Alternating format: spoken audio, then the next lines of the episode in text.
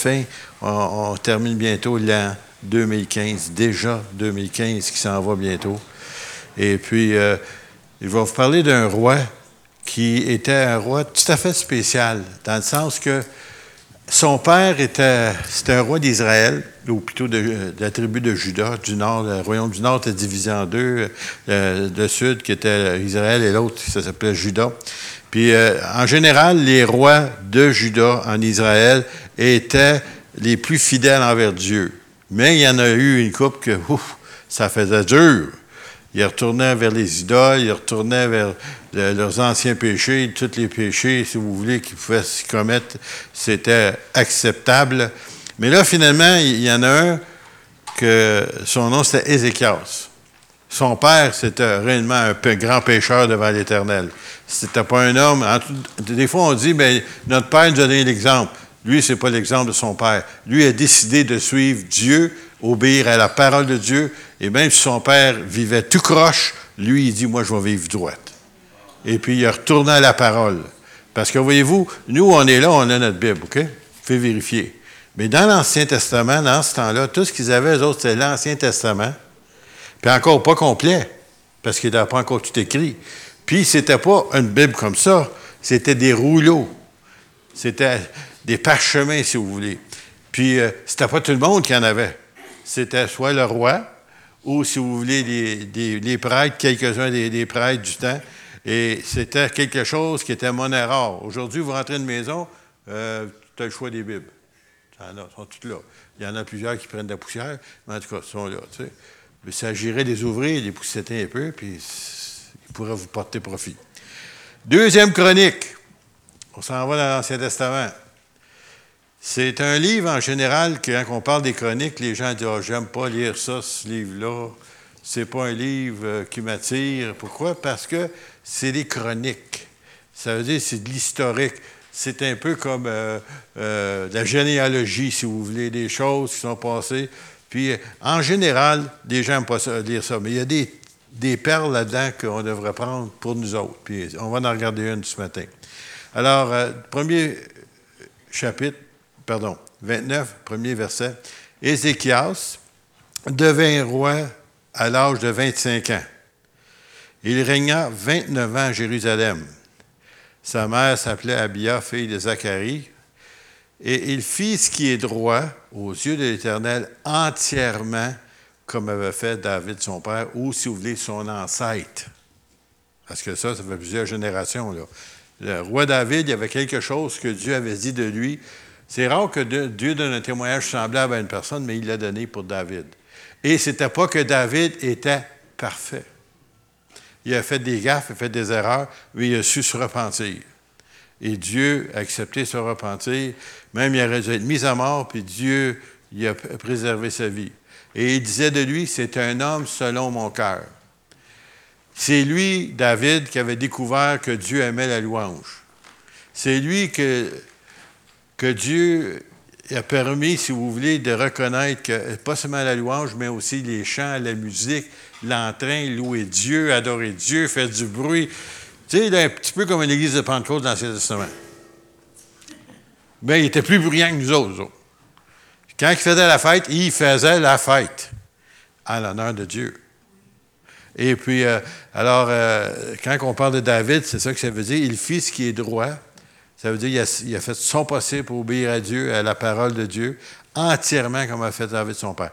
La première année de son règne, au premier mois, ça fait penser à du monde des fois qui disent qu'ils vont faire des changements, mais lui, il ne l'a pas juste dit. Première année, premier mois. On commence. Il ouvrit les portes de la maison de l'Éternel et il les répara. Pourquoi? Parce que son père avait fermé les portes de la maison de Dieu, puis avait laissé ça aller. Alors imaginez-vous pendant, je ne sais pas, 50 ans et plus, que vous laissez aller la bâtisse ici sans que personne ne s'en occupe. Vous allez trouver qu'elle va faire dur au bout de 50 ans. Mais lui, il a décidé d'ouvrir ça, puis il fait, venir les sacrificateurs, parce que les autres, c'était ceux qui étaient de la descendance de Lévi ou descendance de Moïse et Aaron. Il fit venir les sacrificateurs et les Lévites qu'il assembla dans la place orientale, à l'est, Pour ceux qui connaissent un peu la ville de Jérusalem, la vieille ville, la porte de l'Est, c'est la porte où le roi des rois va rentrer un jour. Et c'est là que Jésus va rentrer au début, triomphalement, sur le dos d'un anon. Alors il dit, écoutez-moi, Lévite. Alors vous autres, les prêtres, vous autres êtes responsables de l'état spirituel de la nation. Écoutez-moi, Lévite. Maintenant, sanctifiez-vous. Sanctifiez la maison de l'Éternel, le Dieu de vos pères, et mettez ce qui est peu hors du sanctuaire. Alors, ça veut dire ça qu'ils devaient, eux autres, premièrement, personnellement, se repentir. Il y a des choses dans leur vie qu'ils devaient abandonner, céder, ou peut-être dans leur maison, des choses semblables. Ils devaient complètement changer de conduite parce qu'ils s'étaient laissés influencer par leur milieu. Après ça, il dit sanctifier ou, si vous voulez, nettoyer, purifier la maison de Dieu. Il y a même des temps où ils avaient même des idoles dans la maison de Dieu. Imaginez-vous. Des idoles des, des, dieux des autres nations qu'ils avaient conquis. Puis ils pensaient, parce qu'ils avaient gagné sur eux autres, que leur Dieu était plus fort que le leur. Ils n'ont rien compris. Et puis, euh, ils ont purifié le sanctuaire. Car nos pères ont péché, ils ont fait ce qui est mal aux yeux d'Éternel, notre Dieu. Alors, quand il dit nos pères, il parle aussi de son père à lui, le roi. Ils l'ont abandonné. Ils ont détourné le regard du tabernacle. Ça, c'était le tabernacle faisait la tente de, Dieu. Pour ceux qui aujourd'hui on, change ça, on pense que c'est juste une petite porte en avant. Non, le tabernacle, c'était réellement un endroit où la présence de Dieu était. Et ils lui ont tourné le dos. Ils ont même fermé les portes du portique et éteint les lampes. Et les lampes, se représentent toujours la présence de Dieu. Et ils n'ont point offert au Dieu d'Israël ni parfum ni holocauste. Les parfums, c'est un symbole de la prière. Dans ce temps-là, c'était littéralement du parfum qui devait brûler, mais si on regarde dans le Nouveau Testament et dans l'Apocalypse, le parfum, c'est la prière des saints, la prière des croyants. Alors, ni holocauste, holocauste, ils offraient des animaux en sacrifice, parce que jusqu'alors, Jésus n'était pas mort, Jésus n'était pas venu au monde, alors ils devaient, eux autres, en attendant, offrir des animaux.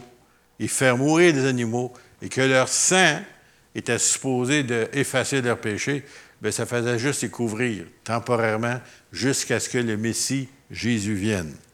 Alors, il dit ici, ils n'avaient plus d'holocauste, ni parfum, les lampes éteintes dans le sanctuaire.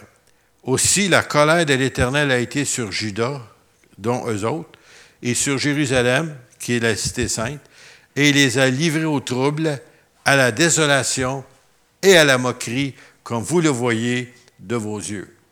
En d'autres mots, c'était l'anarchie. Il y avait un texte, on est dans le livre des juges, qui était longtemps avant les rois, qui disait ceci, parce qu'on regarde ça, ce livre-là, puis vous vous demandez, mais qu'est-ce qui se passe? C'est donc tout croche, la nation d'Israël. Puis c'est marqué à la fin, en ce temps-là, il n'y avait point de roi en Israël, chacun faisait ce qui lui semblait bon. Oh, tu penses ça? OK. Toi, tu penses ça? C'est parfait. Ben, fais donc ce que tu veux. Ça nous fait penser pas mal à notre temps, n'est-ce pas? Pas d'amène. OK, correct. On continue. Et voici, à cause de cela, nos pères sont tombés par l'épée, sont morts. Nos fils et nos filles et nos femmes sont en captivité. Ils étaient enlevés par les, euh, armées euh, ennemis. J'ai donc, écoutez bien ça j'ai donc l'intention de faire alliance avec l'Éternel. Il avait décidé, lui, il était le roi. Aujourd'hui, le roi, on regarde, ça, notre, 2 dollars, il y a la face de la reine dessus. Ça ne dit pas grand-chose. Hein? On va chanter Dieu garde la reine. Encore, il n'y a rien là. Mais dans ce temps-là, quand tu disais le roi, tu as osé parler contre le roi. Si tu avais une tête, tu ne garderais pas longtemps. Et les donjons étaient profonds et lugubres et infestés de rats. Tu savais c'était quoi désobéir au roi. Alors le roi dit J'ai l'intention. Oups, attendez. Il a dit quoi, le roi? le monde devient attentif. Hein? dit, j'ai donc l'intention de faire alliance avec l'Éternel, le Dieu d'Israël, pour que son ardente colère se détourne de nous. Alors il savait ce qu'il faisait, il attirait le jugement de Dieu sur eux autres. Il le savait. Mais lui, il ne voulait pas ça, parce que lui aimait Dieu. maintenant, mes fils, là, il parle aux Lévites. Parce que voyez-vous, en Israël, il y avait douze tribus. Il y avait une tribu qui s'appelait les Lévites, les descendants de Lévi, puis eux autres, ils ne pouvaient pas posséder du, terrain en Israël, ni des propriétés. Ils étaient tout simplement ceux qui représentaient Dieu dans le pays et qui devaient annoncer la bonne nouvelle ou l'Évangile, ou, si vous voulez, l'enseignement de l'Ancien Testament dans ce temps-là. Alors, il dit, il parle à eux autres. Alors, il dit, maintenant, mes fils, hey, les Lévites, là, écoutez, là, cessez d'être négligents. On est négligents, nous autres? Dans le Nouveau Testament, si vous ne saviez pas, je vais vous dire un petit secret. Là? La parole de Dieu, vous êtes tous des ministres.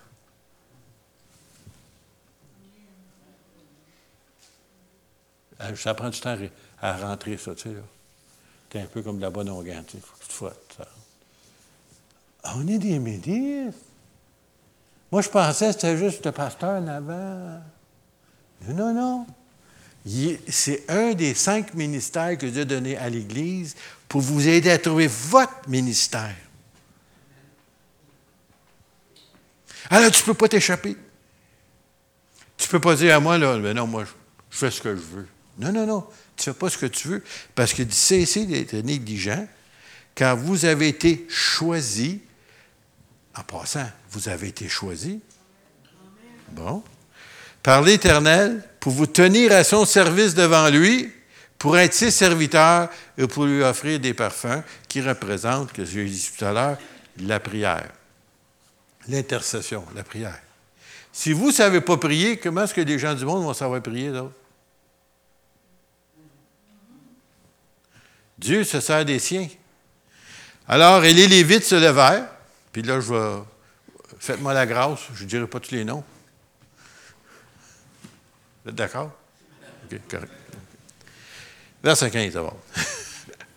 Ils réunirent leurs frères, et après avoir s'être sanctifiés, ça veut dire qu'ils ont enlevé des choses dans leur vie, puis ils sont purifiés, puis ils vinrent pour purifier la maison de l'Éternel selon l'ordre du roi et d'après les paroles de l'Éternel. Et les sacrificateurs entraient dans l'intérieur de la maison d'Éternel pour la purifier et sortir toutes les impuretés que les autres rois avaient permis qu'ils soient dedans, qu'ils trouvèrent dans le temple de l'Éternel et le mirent dans les parvis de la maison d'Éternel, où les Lévites les reçurent pour les emporter au torrent du Cédron, ça veut dire pour s'en débarrasser, pour les détruire. C'est ça qu'ils ont fait.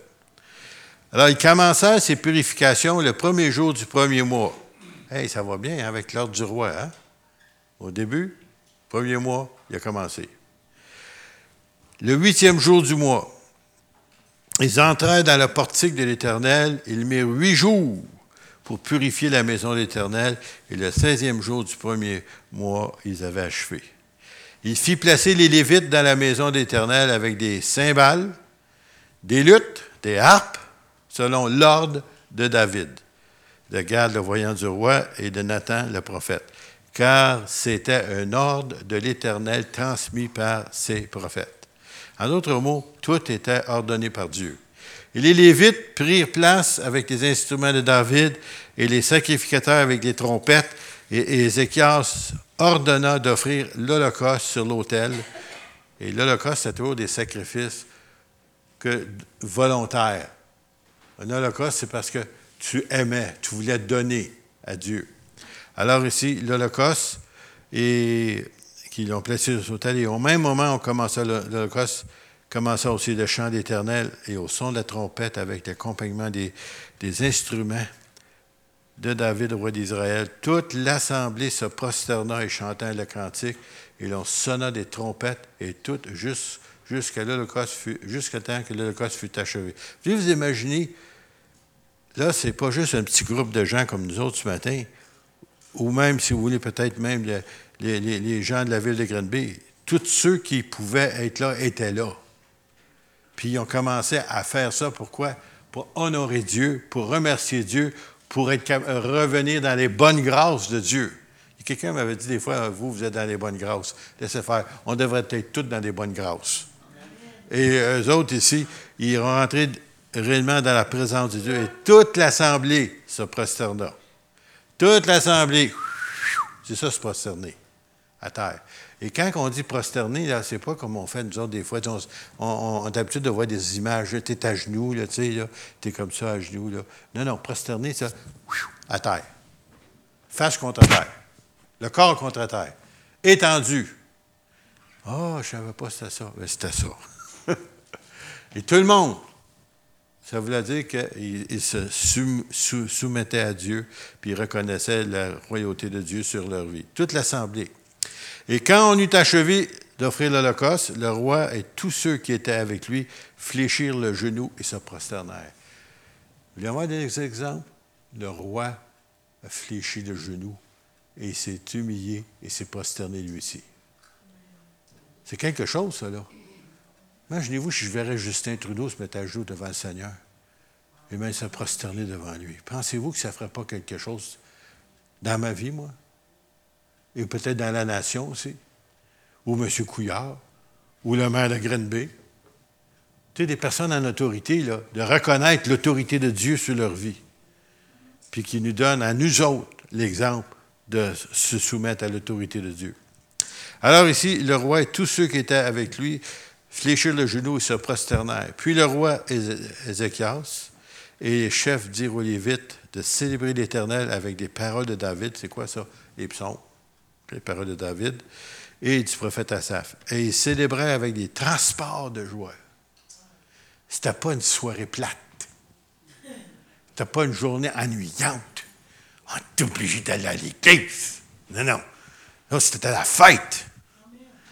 Je ne sais pas s'il y en a des gens, vous autres, vous avez déjà vu. Euh, des fois, ça arrive qu'on voit des portions à, la télévision, des réunions, si vous voulez, des, Noirs dans les réunions euh, évangéliques aux États-Unis, surtout. On voit ça, des fois, des baptistes. Ou, ben, ils ont de l'air baptistes, mais des fois, ils sont plus pentecôtes que nous autres, de manière qu'ils se réjouissent devant le Seigneur. Tu les vois, là, puis ça bouge, tu sais, puis ça fête, puis ça saute, puis ça. Tu es là, toi, là.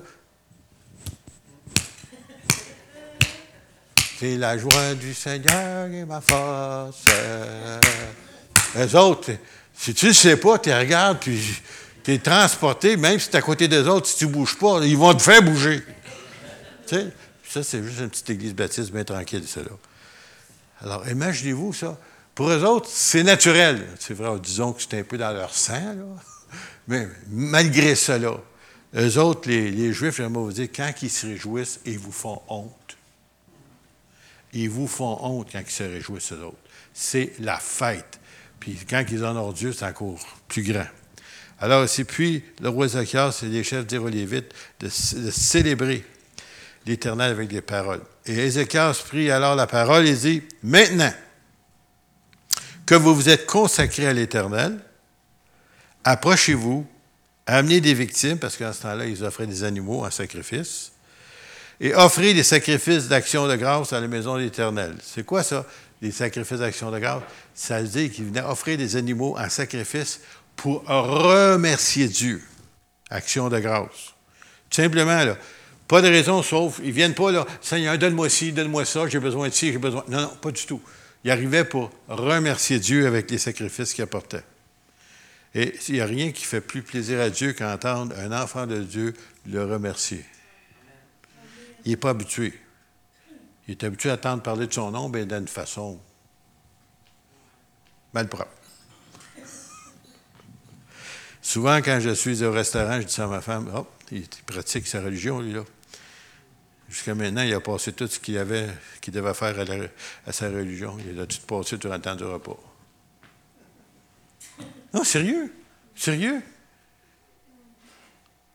Moi, j'ai honte de ça, des fois que je sois un Québécois, puis qu'on est identifié à ça. Quand il parle des Québécois, c'est ça qu'on est. Il présente un film québécois, ah, tu sais de suite, il y a une coupe de sacs et de blasphème tout le long. Ah, ça c'est québécois. Mais moi, j'en suis pas un de ceux-là. Il ne fait pas partie de la gang, excusez. Alors ici, et l'Assemblée amena des victimes et offrit des sacrifices d'action de grâce, et tous ceux dont le cœur, écoutez bien là, tous ceux dont le cœur était bien disposé offrir des holocaustes. Ah, on est obligé d'offrir à Dieu une offrande, on est obligé de faire ci, faire ça. Dieu n'aime pas tout ça. Lui, il veut, il veut que ça vienne dans votre cœur. Dont le cœur était bien disposé. Quand tu arrives avec un cœur bien disposé, Dieu est bien disposé de, de t'accueillir et de faire des choses pour ses enfants. Même des choses que tu n'as même pas demandé. Il a vu que tu avais besoin, il te l'accorde sans que tu demandes.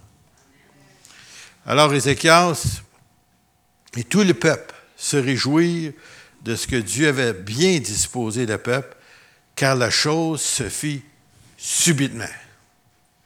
Vous savez, des fois, on est là, on dit Seigneur, envoie un réveil. Il y a des gens qui ne savent pas c'est quoi un réveil. Un réveil, il faut que quelqu'un soit endormi. Ben, en tout cas, c'est comme ça que je me réveille chez nous. Moi, je me réveille quand je suis endormi, tu sais. Je me réveille, ah, là, je suis réveillé. Et on demande au Seigneur réveil parce que nous autres, dans notre petite tête, là, on pense que quand on voit des multitudes de personnes dire au Seigneur, c'est ça le réveil. Non, non. Le réveil, il ne peut pas réveiller des gens qui ne connaissent pas le Seigneur. Il réveille des gens qui le connaissent. faut que tu sois endormi pour être réveillé. Et puis, ici, ce qui s'est passé, c'est que les gens se sont réveillés. Et à cause de cela, Dieu a fait quelque chose de merveilleux, car la chose s'est faite subitement. Tout à coup. Tu dis ça dans les actes des apôtres. Quand l'Esprit de Dieu est descendu sur les apôtres en prière durant les dix jours qui ont prié à la journée de la Pentecôte, il dit soudainement, il vint du ciel un bruit d'un vin impétueux. Ben oui, mais il cherchait Dieu. Il s'humiliait devant le Seigneur. Il voulait recevoir. Puis il se préparait, comme eux autres ici. Et tout à coup, ça s'est fait. Et subitement, le peuple est revenu à Dieu. Mais il fallait que le cœur soit bien disposé. Mais ce réveil-là qui s'est passé, j'aimerais encore une fois le souligner, c'est qu'il y a deux parties euh, en Israël. le royaume avait été divisé à un moment donné à la suite du fils du roi Salomon. Il y avait une partie, les dix tribus du nord, il était dans le nord d'Israël, puis il y en avait deux qui étaient restés en bas, qui ont resté fidèles au roi et à Dieu. Puis ces deux, ces deux-là, c'est Benjamin, la tribu de Benjamin, et la tribu de Juda, dont Jérusalem est là. Et puis, à un moment donné, ils ont, quand ils ont vu le travail que le Saint-Esprit avait fait dans le cœur de ces gens-là, que l'œuvre que les gens voulaient servir Dieu, bien, il dit, il ne faut pas garder ça pour nous autres. Il faut partager. Alors, il a envoyé des lettres puis des messagers à des distribus du Nord pour dire, écoutez, venez vous joindre à nous autres. Il y a quelque chose de merveilleux qui se passe ici à Juda. Venez-vous-en à Jérusalem. Et puis, il leur dit cela. Puis, regardez, je vais vous amener dans le 30e chapitre, verset 10. Ne soyez pas comme vos pères et comme vos frères qui ont péché contre l'Éternel, le Dieu de leur père, et qui les a livrés, Dieu les a livrés, à la désolation comme vous le voyez.